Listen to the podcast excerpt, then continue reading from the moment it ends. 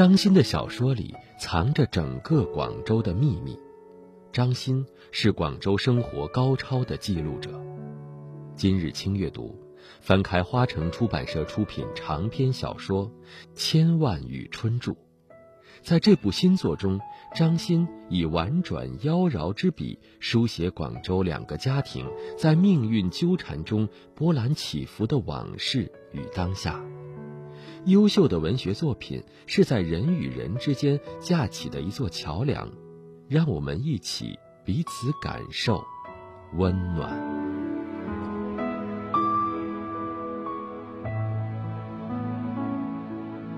欢迎回来，这里是轻阅读，我是周薇。接下来我们一起阅读的是著名作家张欣的新作长篇小说《千万与春住》，书名取自北宋词人的这样一句话：“若到江南赶上春，千万和春住。”当黑暗不可避让，让我们能有力的成为自己的光源，把那些微弱的光亮奉献给我们所爱的人，共同行旅的世界。千万要保留住心灵的春天。张欣在《千万与春住》的创作谈中说：“感觉写作中最大的难点，竟然就是最不起眼的日常。对于再熟悉不过的日常，妙笔生花却成为一件难事。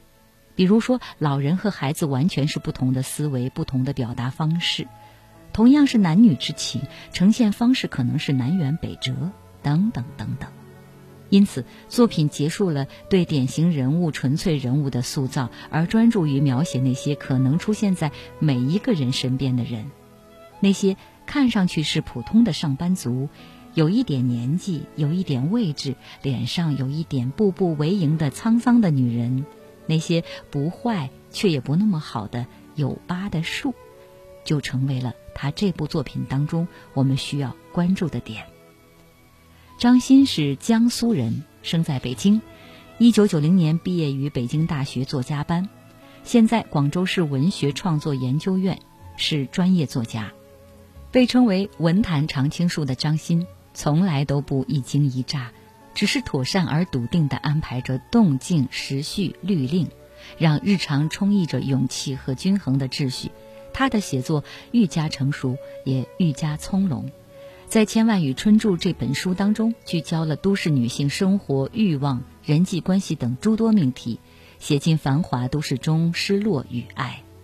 张欣以擅长描写中产和白领阶层的女性著称，她总能敏锐地把握住现代社会女性所面临的压力和困惑。长篇新作《千万与春住》是花城出版社出版。那这本书作者是以他一贯典雅简净之笔。塑造了南国广州两个家庭，尤其琢磨于两位女性在命运纠缠中波澜起伏的往事与当下，人物性格塑造之丰满独特，命运经历之奇巧难测，日常细节描写之真实贴肉，成为张欣近年最重要的转变之作。生活可以推理，历史一样旅行，收藏灵感，美丽心灵，轻阅读，独到之处。无处不流行。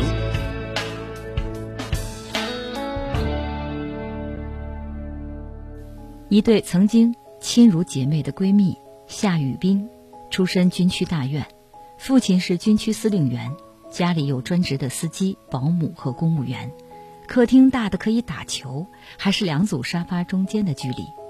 滕娜蜜有一位过气校花的妈妈和一个因贪污而坐牢的爸爸。她们在青春期相遇相知，在公主落难时成为闺蜜，他们几乎同时结婚生子。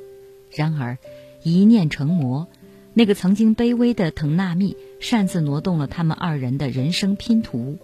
当夏雨冰万分信任地把儿子寄养在闺蜜处，在美国站稳脚跟派人来接儿子时，心里深藏秘密的滕娜蜜却把孩子调了包。她把自己的亲生儿子送去了美国。留下了那个含着金钥匙出生的孩子在自己身边，始料不及的是，当孩子四岁半时，却在商场里被拐跑了。夫妇二人无法面对残局，离婚后各自生活在失去孩子的黑洞中。N 多年后，那个原本穿着带带裤就该成为霸道总裁的孩子周鸿儒，却变成了山东青州的乡下小伙王大壮。要认回自己的儿子，就必须找到这个丢失的孩子；要做亲子鉴定，就必须揭开当年换孩子的残忍真相，也就不得不通知已经失联多年的老朋友，却发现自己的亲生儿子已经长成一个人见人爱、花见花开的才俊。他的干净，更加照见爹娘的浑浊。养尊处优的社会精英夏雨冰，在得知儿子被调包后，以为自己踏入地狱；得知儿子四岁半被人贩子拐跑，才知地狱还有地下室。直到目睹亲生儿子深陷农村青年的角色，只认他乡是故乡，只认养母为姨娘，有谁能体味他的痛彻心扉？而一直以来的恩爱夫妻。势均力敌的灵魂伴侣周经纬，在亲子关系这块人生拼图对上纹路以后，对他坦白自己当年因鉴定了父子关系存疑而心理失衡，在美国早已另有外债妻女的意外事实，彻底摧毁了他的美好生活。这个像仙鹤一样骄傲的女子，终于在无人的豪华办公室失声痛哭。生而为人，痛无下限。而有钱没钱，有爱无爱，都难逃这生劫。张欣用高超的编织故事的技巧，将他熟悉的社会精英的思维方式、生活习性线条式勾勒。周经纬、夏雨冰夫妇，即便泰山崩于眼前，而依然能保持高贵的姿态。对他们来说，表里如一的精致就是尊严，就是他们生命的价值。他们绝不会与窃取了他们幸福的魔和解，甚至不屑于提到他们的名字。在为亲生儿子脱胎换骨的工程规划上，他们无比默契，同心同德。而对于不曾被生活善待过的滕纳密，张欣用冷静和悲悯书写了他的可怜。对，是可怜。世人都说可怜之人必有可恨之处，是否有人探究过可怜的前世今生？一个聪慧好强的女子，却因过早饱尝命运的酸涩而心理扭曲，这样的人间悲哀，究竟该由谁来买单？在这里，我们每个人或多或少都指向了天问，不知向谁追责，为谁难过。张欣无疑是在不断的尝试描绘中国时代变幻中的文学都市，他的每一次转折都会选取最合适的城市书写方式，他写作的纵线。就是为中国时代都市所做的清晰的注脚。俗话说“窥一斑，识全豹”。在节目的最后呢，我们节选这部长篇小说当中的一个片段，播读给大家。感谢各位听友的陪伴，也希望著名作家张欣的这部《千万语春著》能够拥有更多的读者。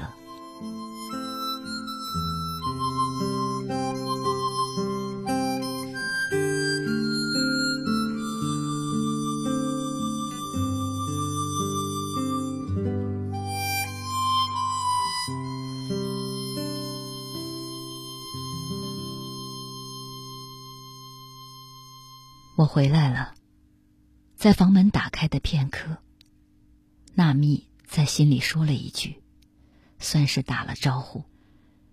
第一天上班事情很多，他加班至晚上八点。少武说陪他去喝点牛肉清汤，提一提筋骨之力，他还是婉言谢绝了，因为实在没有胃口。打开灯。母亲立牌微笑的看着他。这张照片是纳米选的。母亲穿一件藏青色的旗袍，四十开外时的荼蘼年华，风韵犹胜当年的青涩美丽。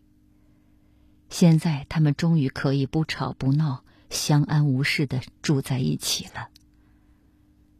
他着急回来干什么呢？还是想多陪母亲说说话。文艺作品里总是强调要郑重道别，否则会遗憾终生。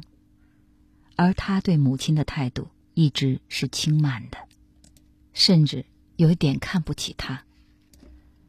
他觉得母亲是一个教科书级别的失败者，颜值上上线，好牌打个稀烂。母亲生前对他来说就是一个甩不脱的麻烦，现在人走了，一句话都没跟他说，也没看他一眼。他才知道，母亲是他根本割舍不了的最后的温情，而且，母亲是被他害死的。他承认自己是一个邪恶的女人，遭遇现世报也无话可说。但是他的人生总是意外频出，就像当年他在百货商店弄丢了王大壮一样，现在也是，换做母亲去给他顶雷，母亲才是真正的女战士，她成全了他，让他求恶得恶。纳蜜在母亲的遗像前点上一炷香，俯首祭拜，然后来到厨房。冰箱倒是满满的，但他当真没有食欲，还是煮了一包方便面，只是放了西红柿和一个鸡蛋，一片奶油起司，算是加强版吧。吃完晚饭，他把一套茶具洗干净，茶托是木质的，下方有便捷的塑料抽屉，方便漏水。他烧开水。冲好了一壶玫瑰花茶，连同整个茶托，端到母亲面前的地板上，人也顺势席地而坐。好在昨天薛一峰把地板擦得很干净。泡了一会儿，玫瑰花开始散发出淡淡幽香。他倒了两杯茶，没有音乐，也没有要死要活的悲伤。灭顶之灾的那种恐惧和锥心之痛，在父亲死的时候，纳蜜已经受过了。父亲走的时候，他家里的人都觉得丢脸，不肯露面，只有他和母亲送行。那样的体验也算是终身免疫吧，令他始终都能感受到这个世界冰凉的底色。人死。如灯灭，现在认错也已经晚了。纳蜜在心里跟母亲对话，感觉总还是有一些事情要跟母亲交代清楚，也不枉母女一场。妈妈，薛一峰说他要给您做一场法事，联系了六榕寺。但是那种在大雄宝殿为一个故去的亲人集体诵经的业务，为的是超度亡灵，可能因为需求太多，已经不开展了。现在是在经堂做法事，而且是一个时段的全部受众在一起诵经，一起为故去的亲人超度，价格合理，效果其实是一样的。这个时间是寺院决定的，应该是后天。我和薛一峰都会去。这一次做法事，算是给您郑重其事的送行。纵使我有千般的不好，也请您原谅吧。您走以后，我才知道，要是在这个世界上有一个可以吵架的人，可以发脾气的人，可以肆无忌惮践踏后还给你留灯的人，其实是人生难遇的幸事。如今。您走了，我才真正明白什么是孤独，什么是苍茫时刻。可是妈妈，您也是非常大义的，您的眼里只有男人，您觉得只有他们才是伟大的，是值得依靠的。您是一个坚定的男性崇拜者，而我为什么那么努力工作？当然是因为爱钱，这没错。为了把生活过得体面，这也没错。但是更重要的是，我希望您能为我而感到自豪。我也是可以让您的人生不那么暗淡的人。可是，在您眼里，我就是一个失败者。我丢了孩子，全且不说这孩子是谁的，失婚，多年孤身一人。于是，在您眼里，我一无是处。为什么您到死都不明白男人根本靠不住？这也是我们争吵不断的根源。妈，我知道您目前最关心的还是小桑君的下落，所以您才会几乎每天都跑到富田局日料店去。你有一种幻想，就是会在那里碰到小桑君，相信他一定会回来上班。当然，他没有回来，而您却在那里滑倒了。福田局日料店并不是走古朴的路线，那里显得时尚高端，大量启用玻璃，包括阶梯，所以您一脚踩空了，于是万劫不复，也成全了我的混账和邪恶。不过，还是有好消息的，那就是小桑君的下落找到了。目前他在日本奈良的一家寿司店工作，而且一切都好，您可以放心了。消息绝对可靠，是夏雨冰说的。说到夏雨冰，我们这辈子肯定是形同陌路了。当年有多少相惜相爱，现在就有多少冷酷无情。我根本不是嫉妒他，我是憎恨他，因为他夺走了我人生唯一的一次做好人的权利。当年他偷看我的日记，我永远都不会告诉他。其实我暗恋的人就是周经纬，虽然后来事实证明，周经纬对我所有的关照都是因为希望接近夏雨冰，希望知道他的一切，但是我还是真心喜欢那个时候的自己。我学着周经纬去泡图书馆，偶尔他的身边有位，我可以坐在他的身边。人特别多的时候，他甚至还帮我占过位，用他的一件外套或书包。那时的我，学习专心极了，以至于长久以来，我都不能理解女孩子一旦恋爱，为什么就没法学习了。那时候，我曾经站在立交桥上，手里拿着家教的纸板，低着头不敢说一句话，等着路人跟我搭话。周经纬不知道怎么得知这个状况，他总是有办法得到更多的家教信息。会把距离近、费用高的需要家教的家庭优先介绍给我，我教的也非常耐心，让孩子的学习成绩有所进步。于是便有其他的学生家长主动来找我，教我做他孩子的家教。那是我第一次确立成就感，原来我是可以做到的。周经纬喜欢打乒乓球，为了能跟他交手，我每天晚上拿着球拍对着墙练习接球。所以每次在体育馆跟他打球，他都会说：“咦，进步很快呀。”他哪里知道我练接球练的手臂都肿了，尽管我做出无所谓的样子。那段时间，我居然还可以和陌生人微笑，这在以往是不可想象的事情。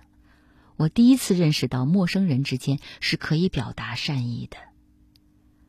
妈妈，那时候我回家会帮您摘菜。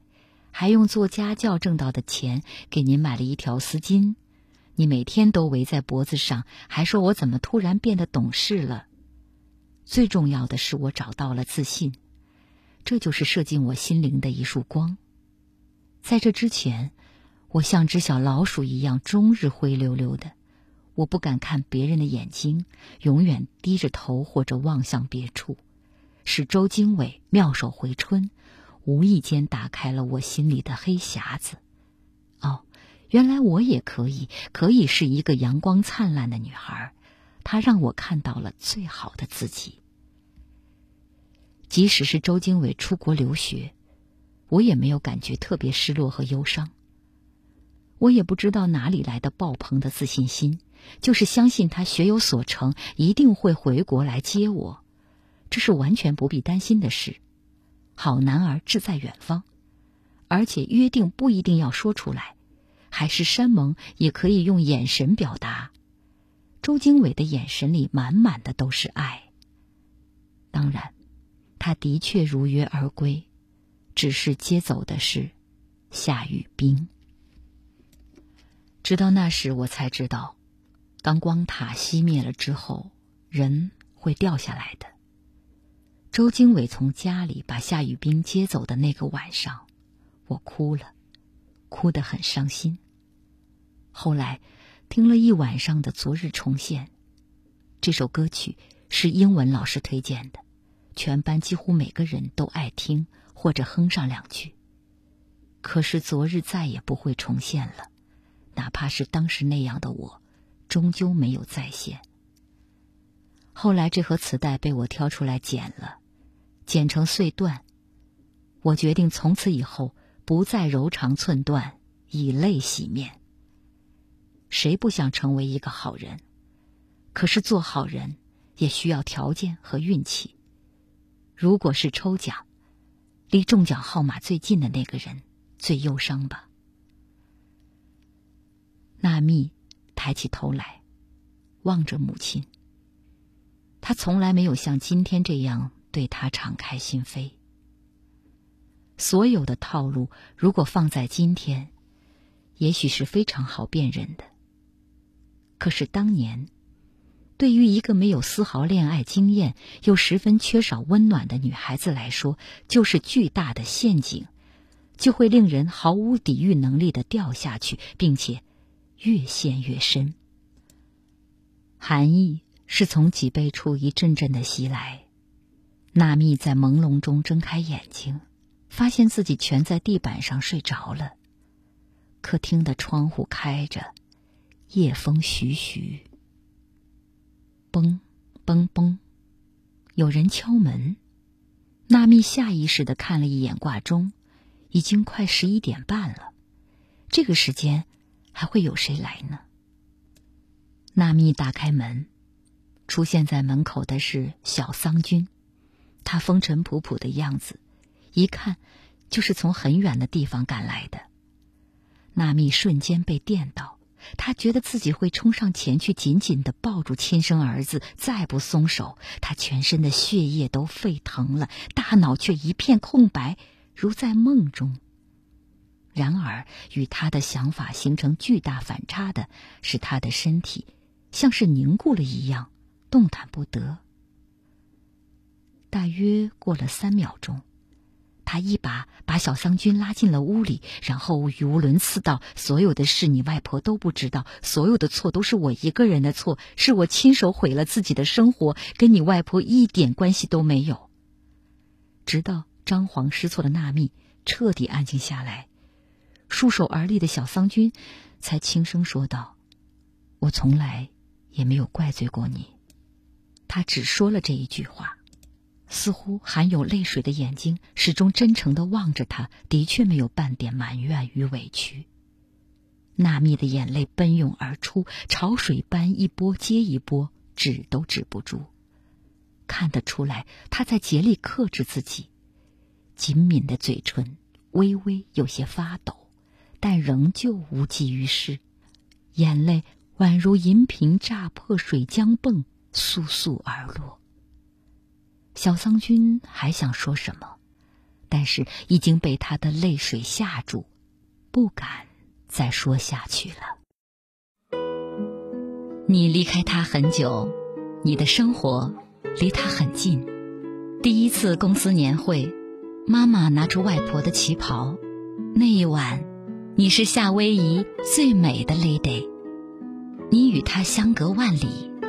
你和他千丝万缕，春雨下到天明，唐朝诗人被花香熏醒，也是这样的清晨，你的孩子在澳洲出生。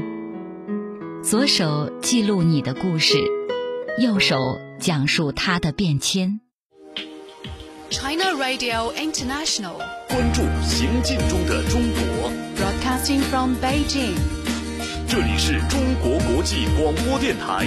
The Voice from China。我是一只蝴蝶，每天来到你的窗前。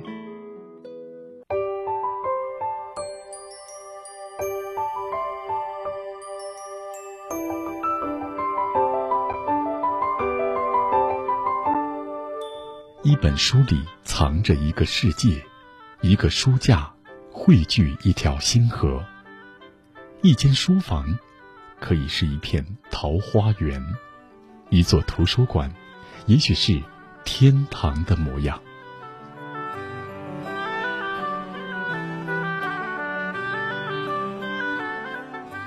欢迎来到轻阅读微书仓，潜入书评的深海世界，拥抱书单的辽远空间。